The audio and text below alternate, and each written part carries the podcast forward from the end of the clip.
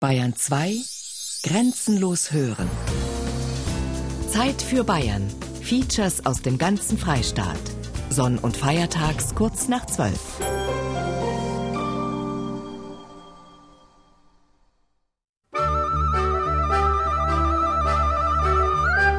Bayern ist ein Paradies, geografisch und physisch gesehen, mit den Alpen im Süden und mit hügeligen Landschaften in der Mitte und das ist wunderbar. Und die Donau und die großen Flusslandschaften, ein wunderbares Land.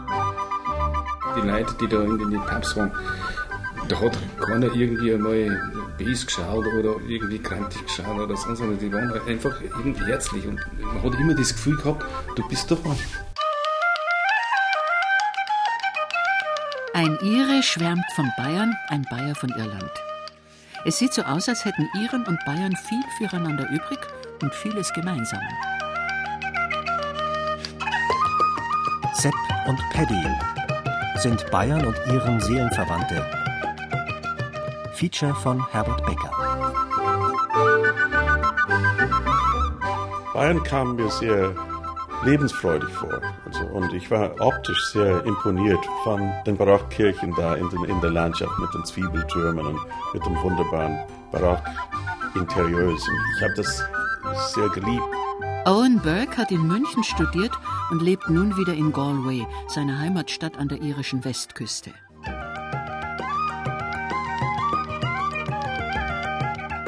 Bayern und Iren, glaube ich, haben schon gewisse gemeinsame Merkmale.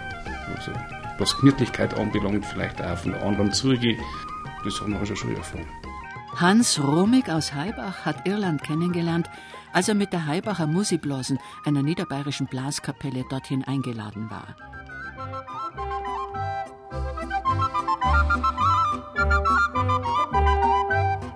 Dann habe ich zu dem Verleiner Bräuhaus in München gegangen, wo ein hausgebrautes Weißbier war. Dann habe ich in der Küche gearbeitet und dann an der Decke und dann habe ich geholfen mit dem Braumeister. Das war das beste Job, das es überhaupt gibt. Also mit einem Braumeister zu arbeiten, das war ein, oh, das war spitze, spitze. Und dann habe ich gewusst, da muss ich bleiben. Andy Malloy ist Wirt eines irischen Pubs in Straubing. Und in Straubing leben auch Schwester Angela Veit und Klaus Billmeier, Lehrer am Ursulinen-Gymnasium. Ich habe erst England gut kennengelernt, dann die Amerikaner und dann Irland. Mir entspricht dieser Menschentyp einfach. Ich habe die als direkter empfunden, direkter und lebenslockerer. Jeder kennt jeden. Es geht nicht so formal zu. Jeder ist, ist bereit, auf den anderen zuzugehen. Also es war mir vertraut einfach.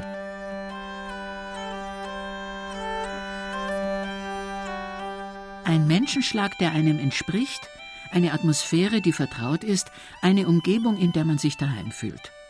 Offenbar fällt es den Bayern nicht schwer, die Iren zu mögen.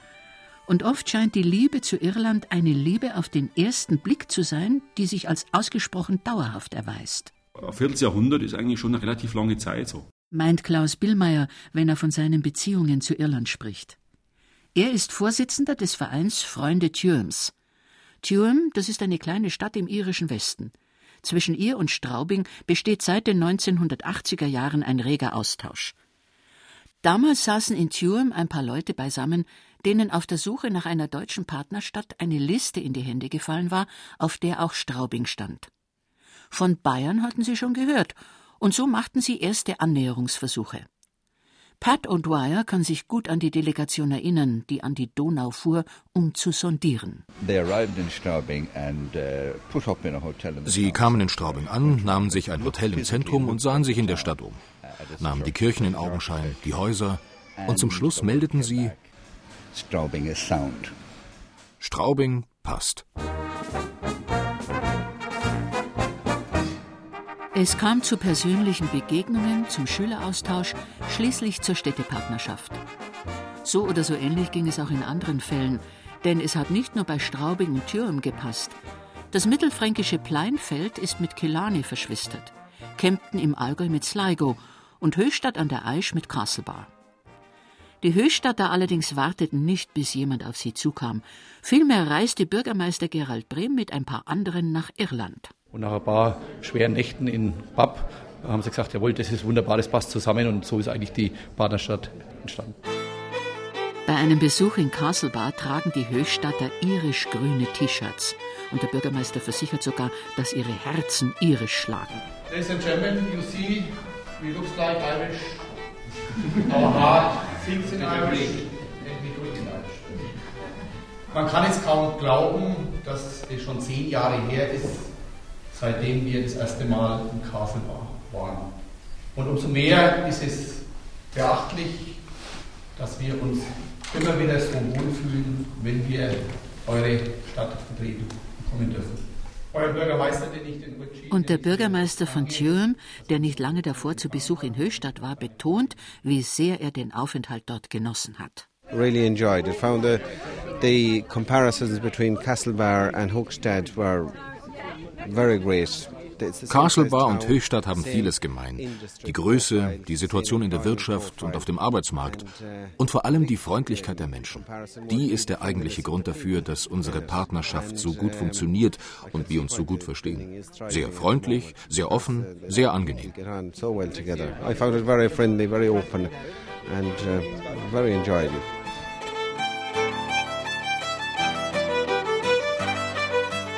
Sepp und Paddy mögen sich.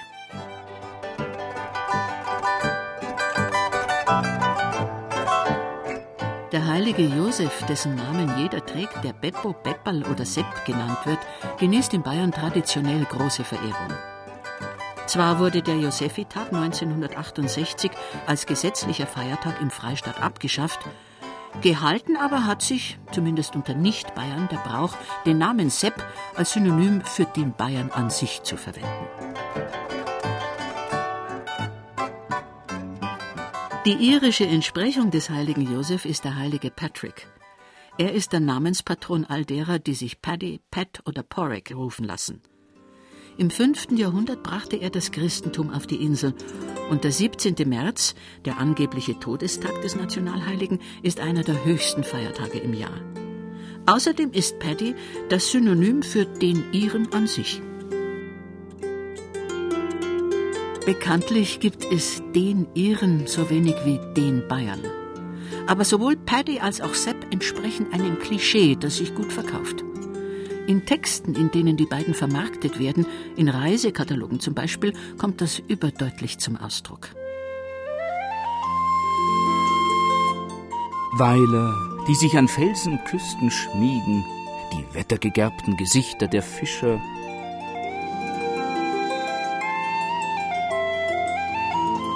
Die grüne Insel am Rande Europas ist die Bühne für ein Schauspiel großer Gefühle. Als Schauspieler agieren schalkhafte Bauern, ungebrochene Optimisten, Menschen mit starkem Hang zum Theatralischen, aber auch Melancholiker.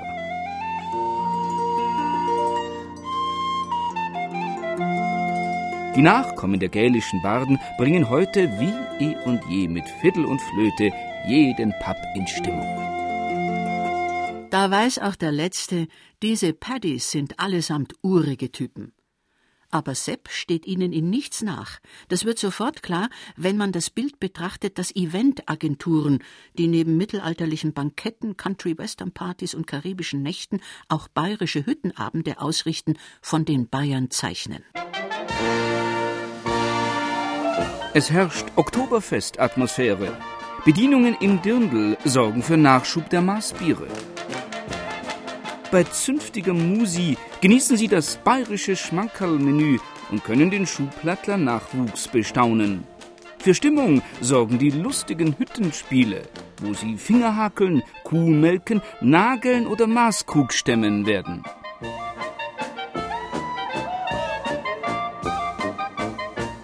Eine humorvolle Moderation durch ein bayerisches Original rundet die Sache ab und garantiert Ihnen einen unvergesslichen Abend. Jawohl, unvergesslich, denn so viel Urwüchsigkeit bleibt in Erinnerung. Und sie ist nicht erst von zeitgenössischen Werbetextern erfunden worden. Schon sehr viel ältere Beschreibungen haben dem Publikum vor Augen geführt, was für knorrige Typen Sepp und Paddy sind. Gräfin Ida von Hahn-Hahn zum Beispiel, eine vor eineinhalb Jahrhunderten viel gelesene Schriftstellerin, berichtete nach einer Irlandreise Das Volk, mit allen Licht- und Schattenseiten des keltischen Stammes, mit Grazie und Leichtsinn, mit großer Kraft zum Lieben und Hassen ausgestattet, liebt seine Priester und seinen Glauben als die Sonnenstrahlen in dem tiefen Elend seines Lebens. Wäre die Gräfin, eine Norddeutsche, nach Bayern gereist, hätte sie dessen Bewohner vermutlich ganz ähnlich geschildert. Das allerdings hatte bereits der Geschichtsschreiber Johannes Thurmeier getan. Rund 500 Jahre ist es her, dass er über den Bayern sagte: Trinkt sehr, macht viel Kinder, ist etwas unfreundlicher, schreit, singt, tanzt, karrt, spielt. Wenn Thurmeier behauptet, der Bayer sei etwas unfreundlicher, so erlaubt er sich natürlich einen Ausrutscher. Ungestüm ist vielleicht das Wort, nach dem er eigentlich gesucht hat.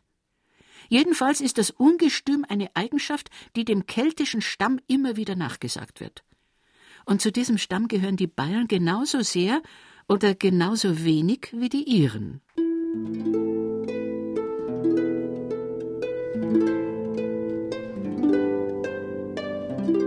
Besiedelt war Bayern schon in der Steinzeit.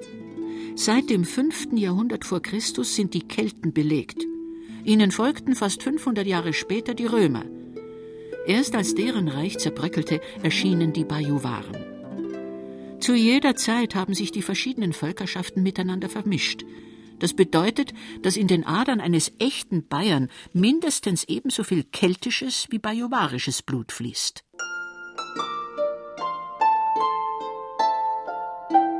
Nicht viel anders verhält es sich bei den Iren. Auf ihrer Insel gab es gleichfalls eine Urbevölkerung unbekannter Herkunft, die sich in den letzten vorchristlichen Jahrhunderten mit einem keltischen Volk, den Gälen, vermischte. Rund tausend Jahre nach deren Einwanderung erschienen die Wikinger an den Küsten Irlands, und kaum waren sie wieder vertrieben, beziehungsweise in der vorhandenen Bevölkerung aufgegangen, kam eine neue Invasion, diesmal von der Nachbarinsel. Rund 700 Jahre währte die Herrschaft der Engländer. Alles in allem heißt das, mehr keltisches Erbgut als in Bayern kann auch in Irland nicht vorhanden sein. Allerdings, während sich in Bayern eine germanische Sprache durchsetzte, blieb in Irland die keltische, die gälische Sprache erhalten. Sie ist neben dem Englischen offizielle Amtssprache. Das bedeutet nicht, dass es noch viele gibt, die sie beherrschen. Wenn irische Politiker auf ihren Wahlkampfreisen in eine Gegend kommen, die als Gaeltacht-Area ausgewiesen ist, als irischsprachiges Gebiet, dann beginnen sie ihre Reden etwa mit folgenden Worten. Is mór an nódam fáilte a churóibh is teachanseo annacht, agus sinne bhfuil de cuasaí ghilge inis. Auf Deutsch heißt es Es ist mir eine Ehre, Sie heute hier willkommen zu heißen. So viel auf Irisch. Danach reden sie auf Englisch weiter. Erstens, weil sie meist selbst nicht genug Irisch sprechen, um eine Rede halten zu können. Zweitens, weil kaum jemand unter den Zuhörern einer Ansprache in Irisch folgen könnte. Trotzdem ist das Gälische ein Teil der irischen Identität, und so kämpfen traditionsbewusst die Iren nicht nur darum, es vor dem Untergang zu bewahren, sondern auch dafür, dass es voll und ganz anerkannt wird. 2007 war ihnen ein großer Erfolg beschieden. Das Irische wurde als eine der offiziellen EU-Amtssprachen anerkannt. Manch einer hielt es für unsinnig, EU-Dokumente in eine Sprache zu übersetzen, die kaum jemand versteht. Aber Sinn hin, Sinn her, für das Mir san mir Gefühl der Iren war es ein Kirchweihfest.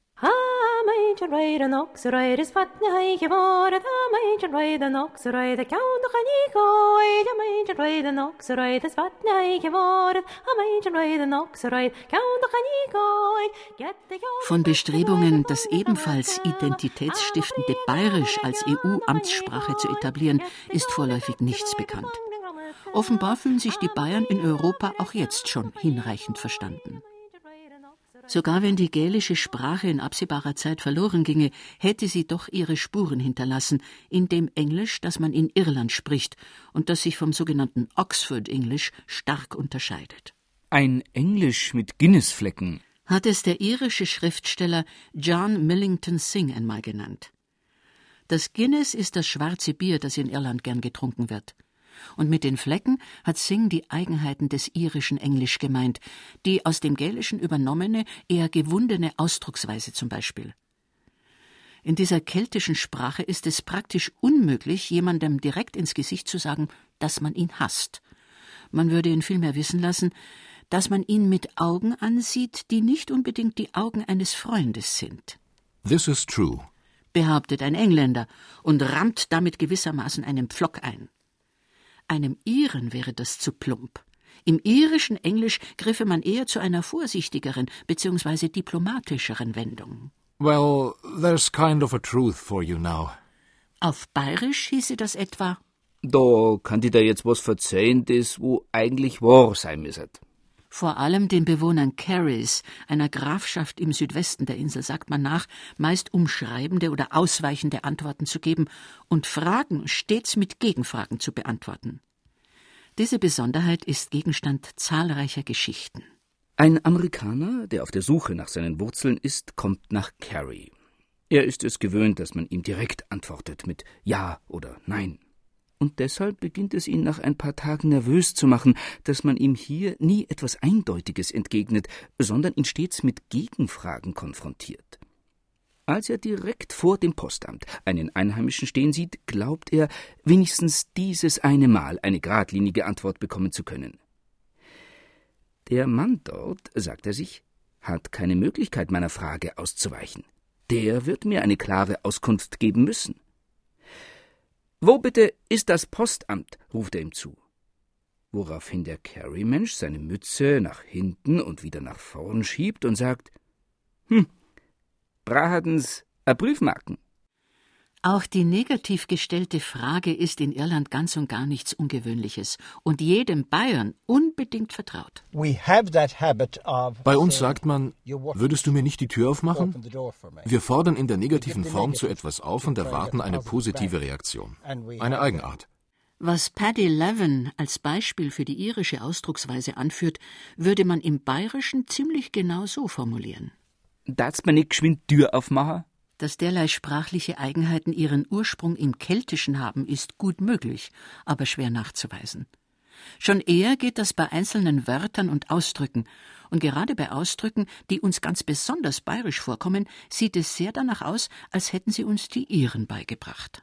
Im siebten, achten Jahrhundert unserer Zeitrechnung ist unser Land von irischen Missionaren besucht worden, sagt Professor Alfred Bammesberger von der Katholischen Universität Eichstätt.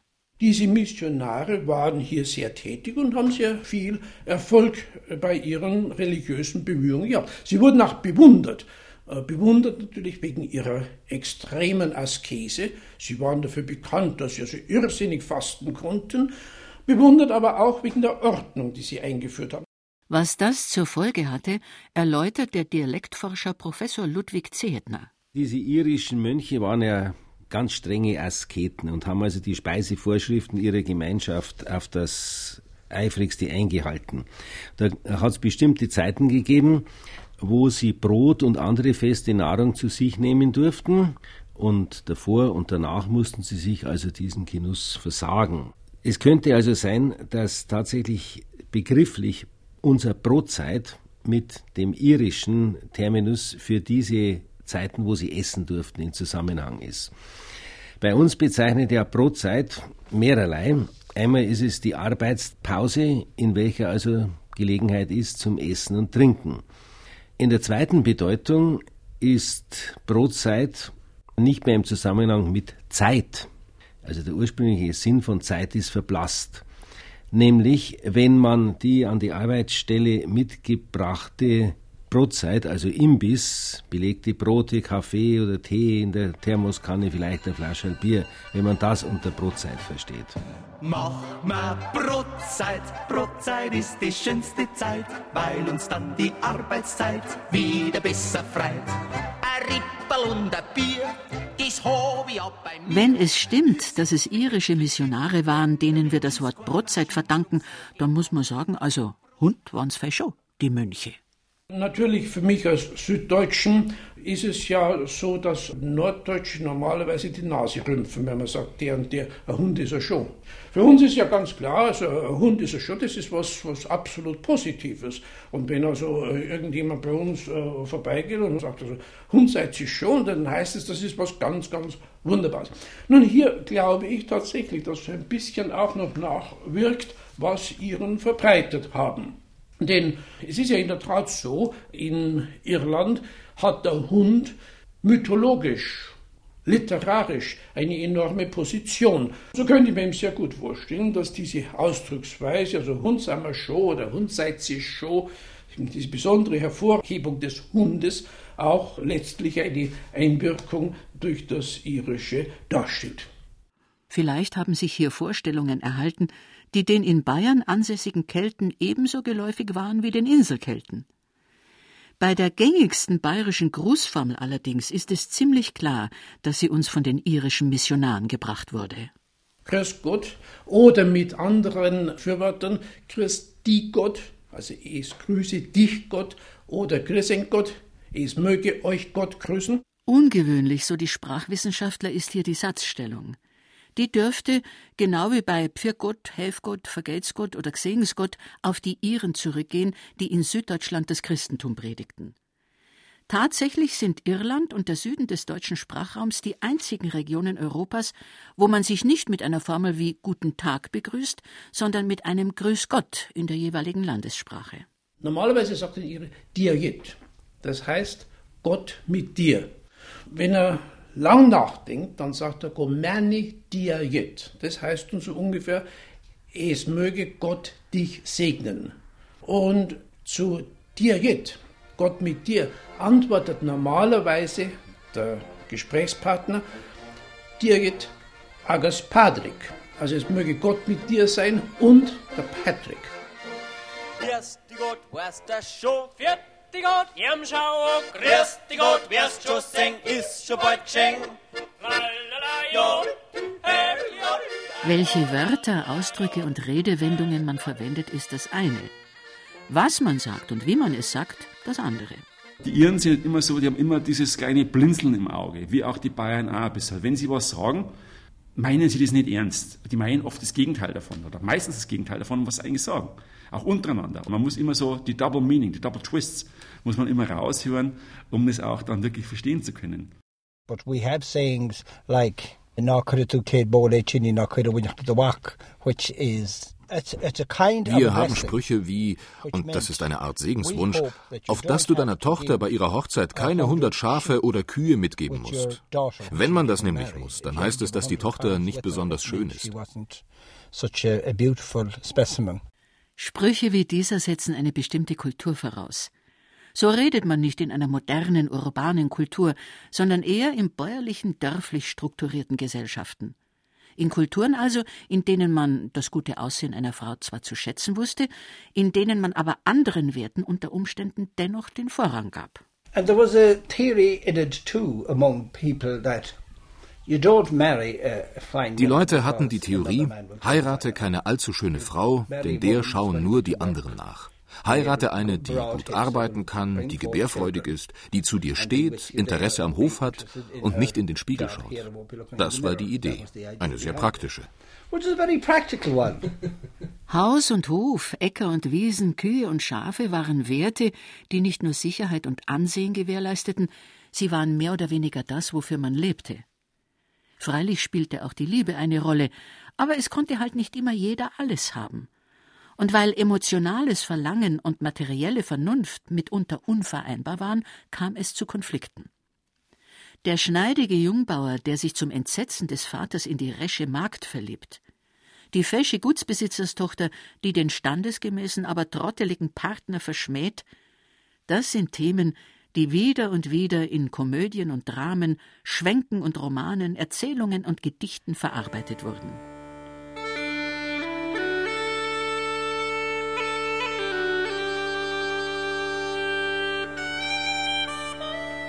Der irische Schriftsteller Percy French hat um das Jahr 1900 einen solchen Konflikt in Reimen dargestellt. Es ist verblüffend, wie problemlos sich sein Gedicht von dem Bauern mit den zwei Töchtern ins Bayerische übertragen lässt. MacBreen had two daughters, and each one in turn was offered in marriage to Jimsy O'Byrne. Now Kitty was pretty, and Jane she was plain. So to make up the difference, MacBreen would explain that he'd give the best heifer he had on the land as a sort of a bonus with Jane, understand? Sure, Kitty could charm all the birds from the bush, and that left poor Jim in a horrid nonplus. Die Dirndl vom Glamour hätten heiraten sollen. Und der Glamour hat gemeint, vielleicht hat der Sepp eine wollen. Bloß, Leni ist fesch gewesen und Gretel was nicht. Zwings dem hat der Glamour gemeint, war doch nicht blöd, wenn ich's schönst Kalbi, das, wo sie steh hab im Stall, als Zuwag der Gretel mitgab. Jetzt bloß für den Fall, dass der Sepp noch die Schirch nahm. Natürlich war klar, dass der nicht recht gewusst hat, was das Bessere war. Einerseits hätte er Leni wollen, die hat er wirklich sakrisch gefallen. Gretel rein gar nicht. Und trotzdem sinnierst halt, wenn's wohl schon mal hast, was a Kaibe so kust und ob sie die Schönheit da auszahlt. Im Seppen seinem Hirn hat sie's Draht um und um. Bis er sie denkt hat, drast den Spiers einfach um. Freilich, sagt er zum Glamour, schaut die Leni was gleich. Bloß, das ist vergänglich. Und wenn ich's vergleich mit dem Kaibe, no, das bringt was ei. Die Leni dagegen, wird einmal alle zwei. Wenn im anderen Fall der Preis für die Viecher einbricht, bin ich gerade so ausgeschmiert bei der Gretel im Gesicht. Einerseits hätte er ja die Leni wollen, die hat ihm wirklich narrisch gefallen. Gretel rein gar nicht. Und trotzdem sinnierst halt, wenn's du ja schon mal hast, was ein Kalbi so kost und ob sie die Schönheit da auszahlt. Was da sagst, meint der Glamour, ist gar nicht verkehrt. Aber wie viel meinst, ist denn ein Dirndl so wert? Überleg dir einen Preis. Und dann schlag dazu bei der Gretel den Batzen, den du kriegst für eine Kur. Ich mein allerweil, dass dort Kasse schon stimmt. Vorausgesetzt natürlich, dass kein BSE nimmer kommt. Ja, schon, sagt der Sepp, bei die Preise vor heuer. Ja sind leicht Menschen billig und Rindviecher teuer. Im Jahr drauf wollte die Leni. Bloß, die war verlobt mit dem Benny. Und der Girgel hat die Gretel genommen. Ob jetzt ein fesches Weibi so viel Zeit wie ein Kaibi, da wird er nie dahinter kommen.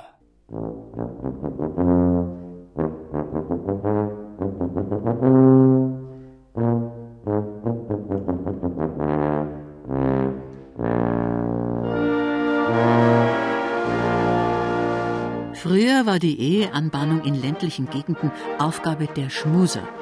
Vor allem Viehhändler betätigten sich nebenbei als Heiratsvermittler.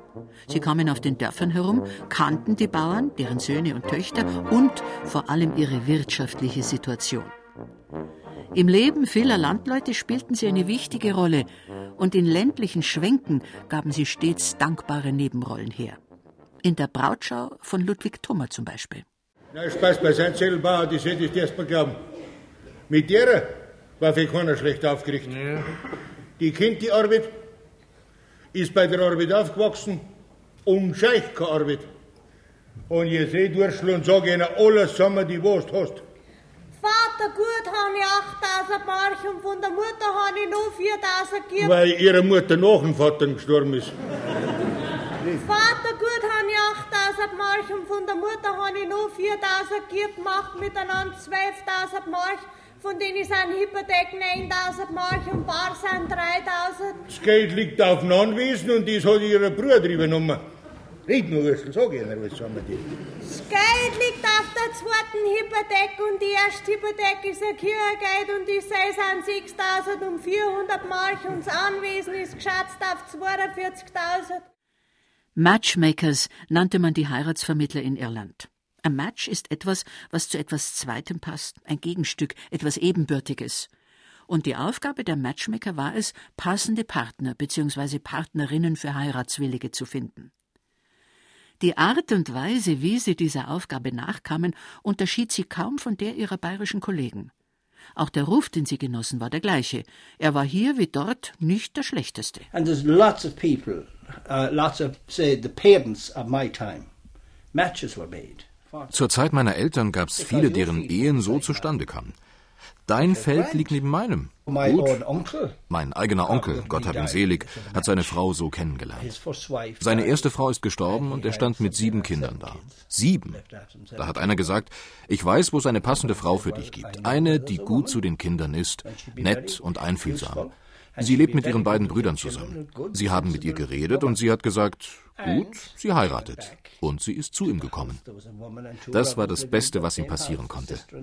Sie hat die sieben Kinder aufgezogen und selber noch eins gekriegt. Ich sag she's nicht, wo sie gewohnt haben, weil ihre Tochter noch lebt. Ich sag nur, es war so eine arrangierte Ehe. Und sie hat großartig funktioniert. I won't say it, but I hope this, the, the daughter is still alive, remember.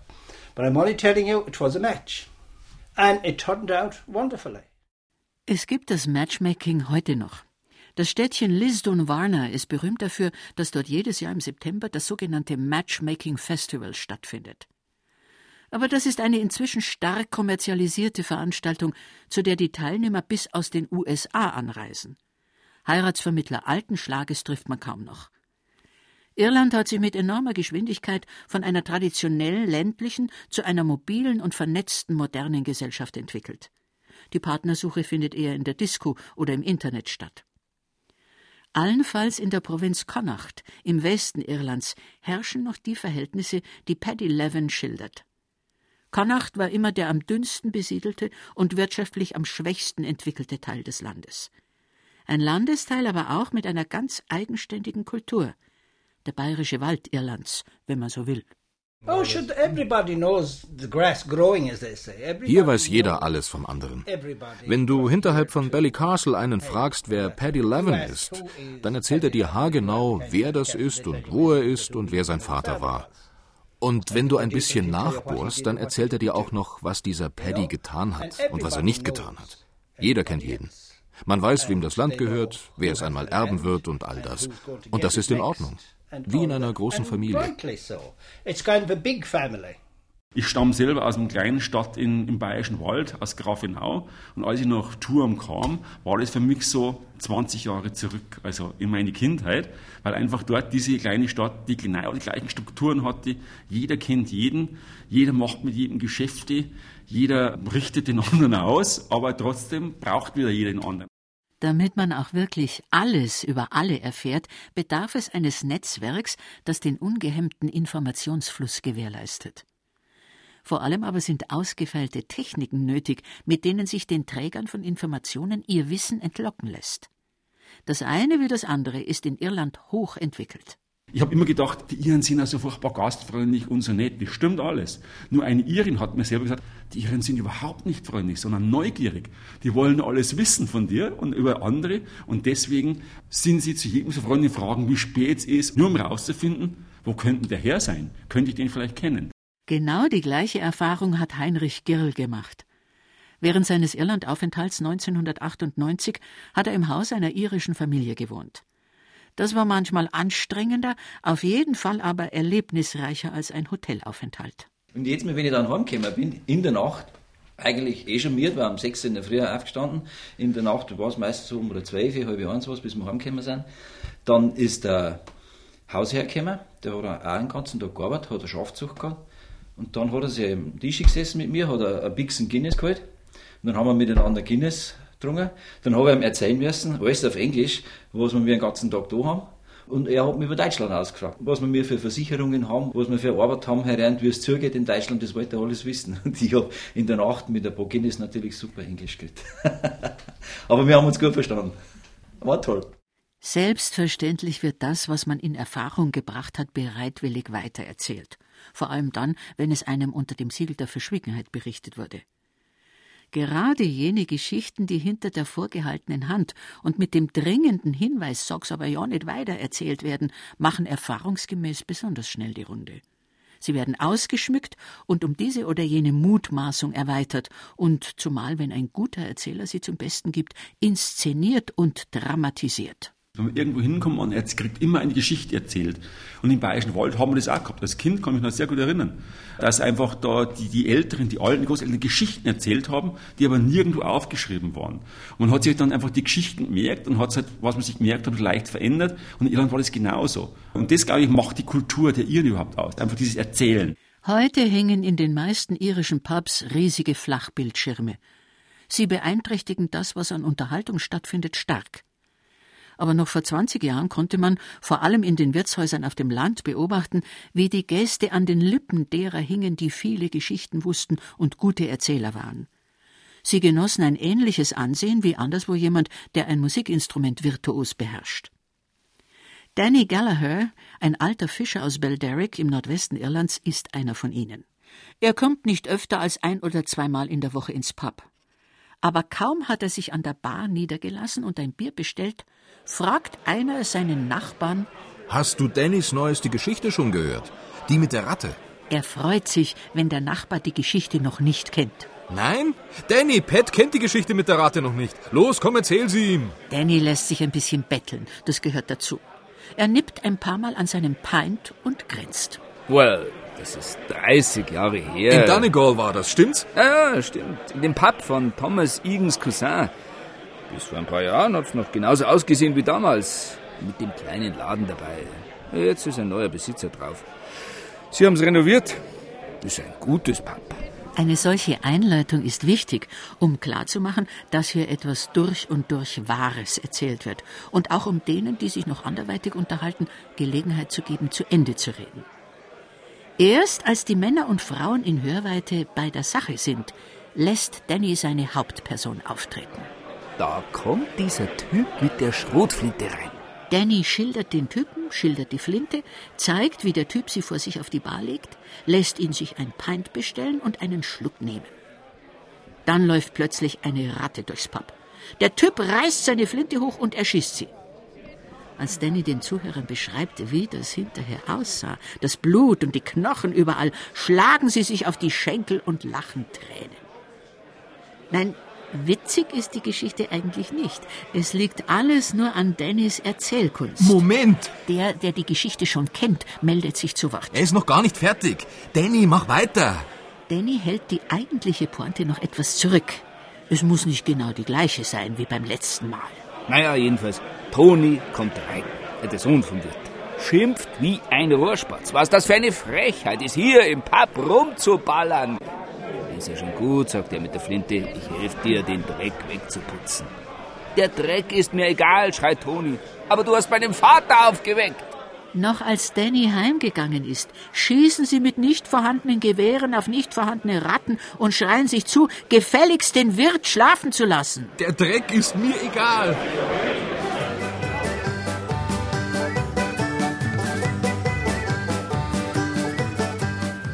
Das Pub gilt als die Wohnstube der Iren. Dort tauscht man sich aus, pflegt soziale Kontakte, schließt Bekanntschaften, schlichtet alte Streitigkeiten und fängt neue an. Und es gab sogar einmal die Tradition, Streitigkeiten im Pub auszutragen. Nicht durch eine Rauferei, sondern auf eine friedliche, musikalisch-lyrische Weise. Man sang sich gegenseitig aus. Ungefähr so, wie es die Burschen einst in den bayerischen Wirtshäusern getan haben. They could use any melody, but whatever melody the first man used, the second man had to use the same one. Man konnte jede Melodie hernehmen, aber egal welche man nahm, die mit der der erste anfing, musste auch der zweite singen. Das ging zum Beispiel so. Und so weiter, bis zum Schluss, wo sie gemeinsam gesummt haben. So ungefähr. Ich habe auch öfter erlebt, dass zwei damit angefangen haben, sich auszusingen und ein dritter kam dazu. Und der hat, wenn sich die anderen zwei allzu einig waren, unabhängig von deren Streit seine eigenen Verse eingeworfen, hat einen von den Zweien angegriffen. Normalerweise waren es nur zwei, aber wenn der dritte dazu kam, wurde es wirklich lustig, denn der hat die beiden jedes Mal von neuem angestachelt, wenn es zwischen ihnen zu harmonisch herging. Er hat, sagen wir, dem einen geholfen, sich dann aber wieder gegen ihn gewandt.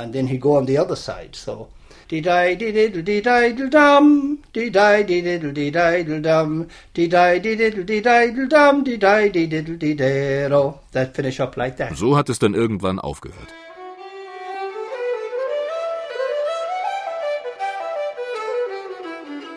Es ist unwahrscheinlich, dass man heute noch eine derartige musikalische Auseinandersetzung zu hören bekommt. Musiziert jedoch wird in den Pubs nach wie vor. Wer nach Irland reist, ohne einen Pubabend mit traditioneller irischer Musik zu erleben, hat etwas Wichtiges verpasst. Und jeder, der einmal dabei war, schwärmt davon. Seine Musiksession, die also wirklich dann halt äh, nicht ausartet, aber einfach dann bleibt um ein, zwei, drei und der Früh, das erlebt man immer wieder. Man kann es nicht planen, sowas, aber es passiert einfach so. Da kommen einfach Leute dazu, spielen mit, da spielt der Pfarrer oder der junge Kaplan spielt die Gitarre. Das war ja ganz toll. Wir sind ja auf Nacht immer fortgegangen und da sind wir immer in so, so Pubs und da sind immer Musikanten da gewesen. Die haben sich gefreut, die wollten ja die bayerische Musik hören und haben natürlich auch selber gespielt. Jeder, die haben seine Knopfharmonie haben sie dabei gehabt, die haben sie eine Flöten dabei gehabt. Saxophon. Also die haben volle Socke, da ist gespielt worden bis zum Schluss, wo dann das Licht flunkert zum Schluss und dann heißt es das letzte Bier und dann ist Schluss. Aber das war jeden Abend so. Das war eine tolle Sache. Die Iren schätzen es hoch, wenn ihre Gäste etwas beitragen, mitsingen, tanzen oder gar ein Instrument spielen. Es muss weder irisch sein noch perfekt, aber guten Musikern pflegen die Herzen der Einheimischen besonders schnell zu. Und im einen Abend sind wir mal also in so einem Pub gewesen. Da haben wir mir selber gespielt auch. und dann ist mir das Lied eingefallen, was ja immer gesungen ist, war Amazing Grace. Das habe ich dann ganz allein als Solo gespielt mit der Trompeten haben plötzlich dann die Iren eingesetzt, also mitsingen, mancher hat mitgewarnt, es so schön war. Und zum Schluss habe ich ein Glas Guinness gekriegt, als Dankeschön für das Lied. Und immer, wenn ich dann durchgehabt habe, habe ich wieder Amazing Grace gespielt, habe ich immer mein Glas Guinness wieder gekriegt. Bei auffallend vielen Irland-Liebhabern stand am Anfang der Bekanntschaft die Musik. Meistens diejenige der Dubliners. 1962 wurde die bekannteste und erfolgreichste irische Folkband gegründet und das 1967 aufgenommene Lied Seven Drunken Nights hielt sich wochenlang in den Hitparaden, auch in den deutschen. Well, ladies and gentlemen, we've been asked to sing a song which has seven verses, but we don't even have to sing five of them. Oh, as I was home on a Monday night, as drunk as drunk could be, I saw a horse outside the door, where my old horse should be. Die Dubliners haben hierzulande das Interesse an der irischen Musik geweckt. Inzwischen sind sie ältere Herren. Drei der ursprünglichen Bandmitglieder sind verstorben. Die Besetzung hat mehrfach gewechselt. Aber bei ihren alljährlichen Deutschlandtourneen werden sie immer noch mit frenetischem Jubel empfangen. Viele ihrer Songs sind Lieder aus der Zeit des Unabhängigkeitskampfes der Iren gegen die Briten. Die Helden, die darin besungen werden, sind keine strahlenden Sieger, sondern Männer, die sich gegen eine überlegene Macht gewehrt und dabei ihr Leben verloren haben. See the three-foot awesome men who speed with faces one From Farmstead and from Fisher's Cut Along the banks of Bann They come with vengeance in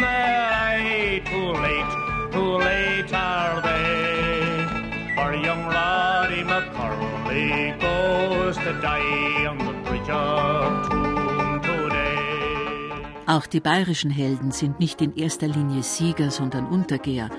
Aber solche, die es der Obrigkeit noch einmal so richtig gezeigt haben. Bin ich der bayerisch Hirsel, kein Jager hat geschneit, der mir mein Feder und Gapsport von Hirnloberkeit, der mir mein Feder und Gapsport von Hirnloberkeit, Soweit bekannt ist noch nie eine Polka oder ein Marsch einer bayerischen Blaskapelle in der irischen Hitparade gelandet. Gehört wird die bayerische Musik in Irland aber ausgesprochen gern. Die Musiblasen aus der niederbayerischen Gemeinde Heibach, die 1998 eine Woche nach Tjurm eingeladen war, unter anderem um bei der dortigen St. Patrick's Parade zu spielen, konnte das selber erfahren. Wir haben eine Rundfunkstation haben wir besucht und dann haben wir da in, den, in dem Studio drin haben wir gespielt. Galway, Studios in Galway haben wir live gespielt. Was haben wir? Im Gamsgebirge haben wir gespielt. ja, Mann, die, die muss sagen, die Reaktion am nächsten Tag Ja, von, den, von den Einheimischen, die haben alle, wo, wo wir dann wieder auftreten oder wo wir hingekommen sind, haben wir schon gehört. Oder, Die haben alle Vormittag, äh, also praktisch Blues. Die haben schon Wann kommen wir jetzt die, gell? Und na, na, tatsächlich haben sie es gehört. Gell? Und das war recht, recht gut. Also wirklich fundig. Sehr viel wissen die meisten Iren nicht über Bayern, aber dass man dort Bier trinkt und Blasmusik spielt, ist allen schon einmal zu Ohren gekommen. Und recht viel mehr Länderkenntnis braucht es anscheinend nicht, um sich dort zurechtzufinden. Mein Bruder Fergus, der mich begleitete, hatte mit mir ausgemacht, als wir in Paris auseinandergingen, uns in München wieder zu treffen.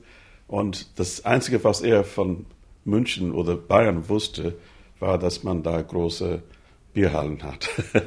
Und die meisten Bierhallen eine Blaskapelle haben. Und wir haben uns ausgemacht, ohne zu wissen, wo das Hofbräuhaus steht, uns bei der Blaskapelle im Hofbräuhaus zu treffen. Um Punkt 12 Uhr an einem Samstag.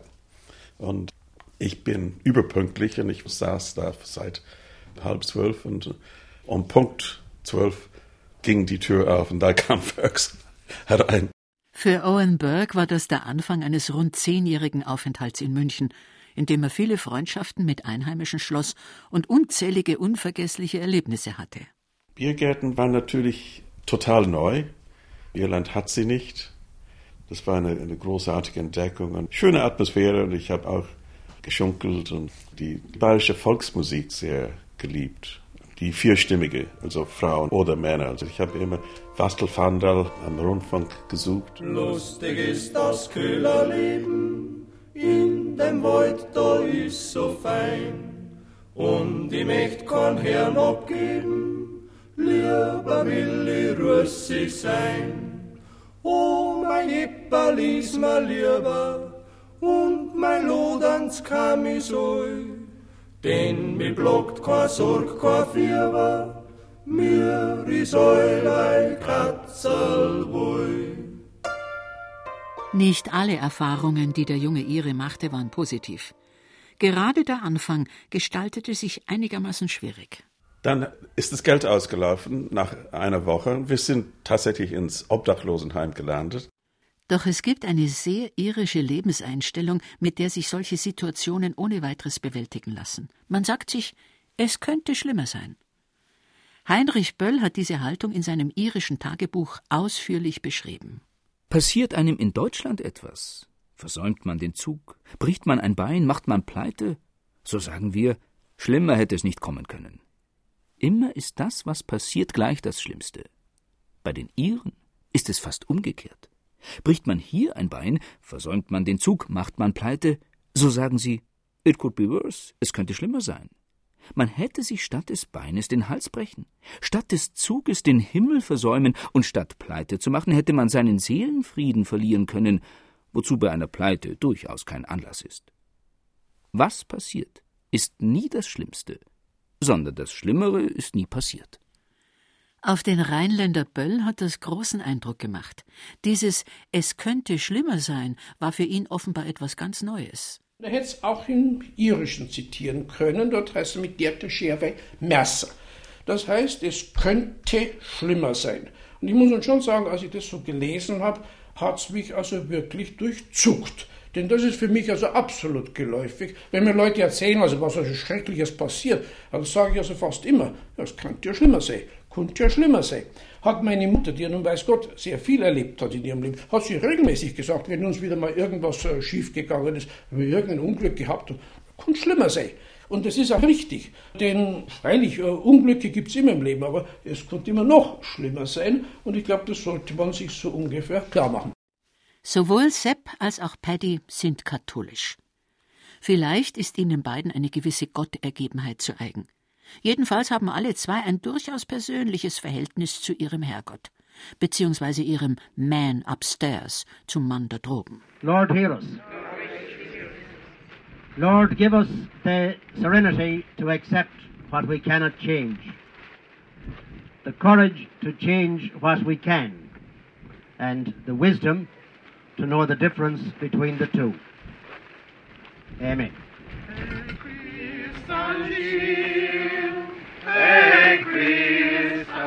In Irland tritt der Katholizismus in zwei Formen auf.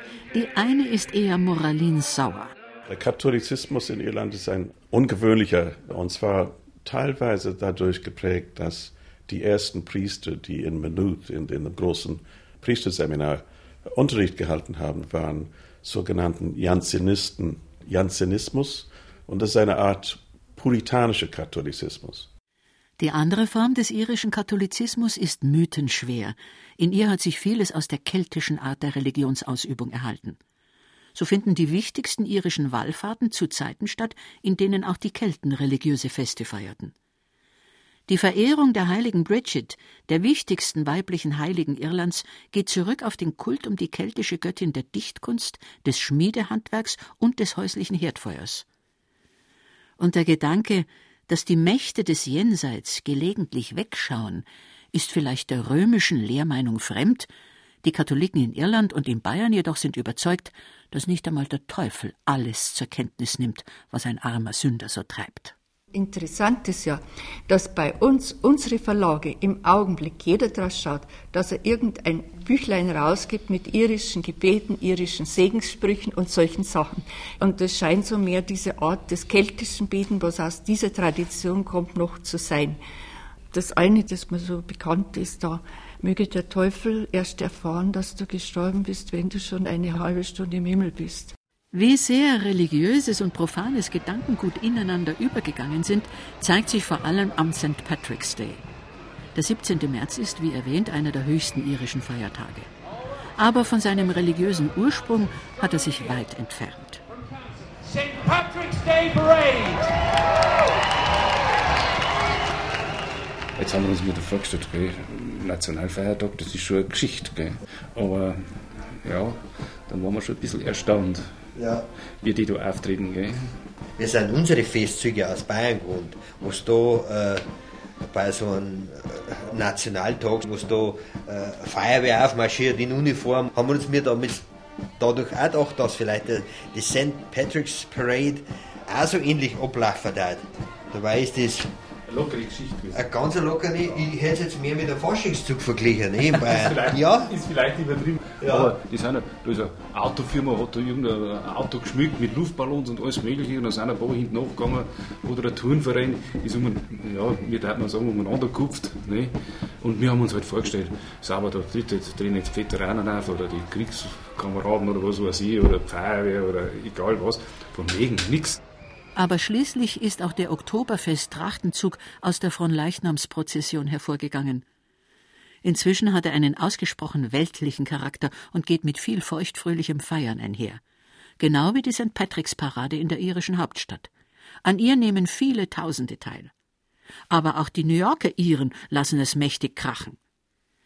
Die größte Parade östlich von Dublin findet in München statt. Doch auch in kleineren Städten greift man die Tradition auf. Andy Malloy, der Pubwirt, hat 2007 die erste Straubinger St. Patrick's Parade organisiert. Das haben wir vorher bei der Ordnungsamt gefragt, war okay, solange wir nur auf Fußgängerzonen geblieben sind. Und haben gedacht, kommt vielleicht 10 oder 20 Leute, dann machen wir ein bisschen Spaß. Da sind 100 Leute gekommen, also das war Wahnsinn. 100 Leute und alle haben verschiedene Grün getragen oder Perücke oder geschminkt und nicht nur vom, vom Straubing, die haben vom Regensburg gekommen, die haben vom, vom Wald gekommen, also wir waren begeistert mit dem Interesse. Und nächstes Jahr haben wir das wieder getan und wir werden auch nächstes Jahr wieder tun. Und am Ende der Feier liegen sich Sepp und Paddy in den Armen. Genau wie auf dem Oktoberfest. Sepp und Paddy sind Bayern und ihren Seelenverwandte. Sie hörten ein Feature von Herbert Becker. Sprecher waren Ilse Neubauer, Christian Baumann und Peter Weiß. Ton und Technik Cordula Vanschura, Redaktion Gerald Huber.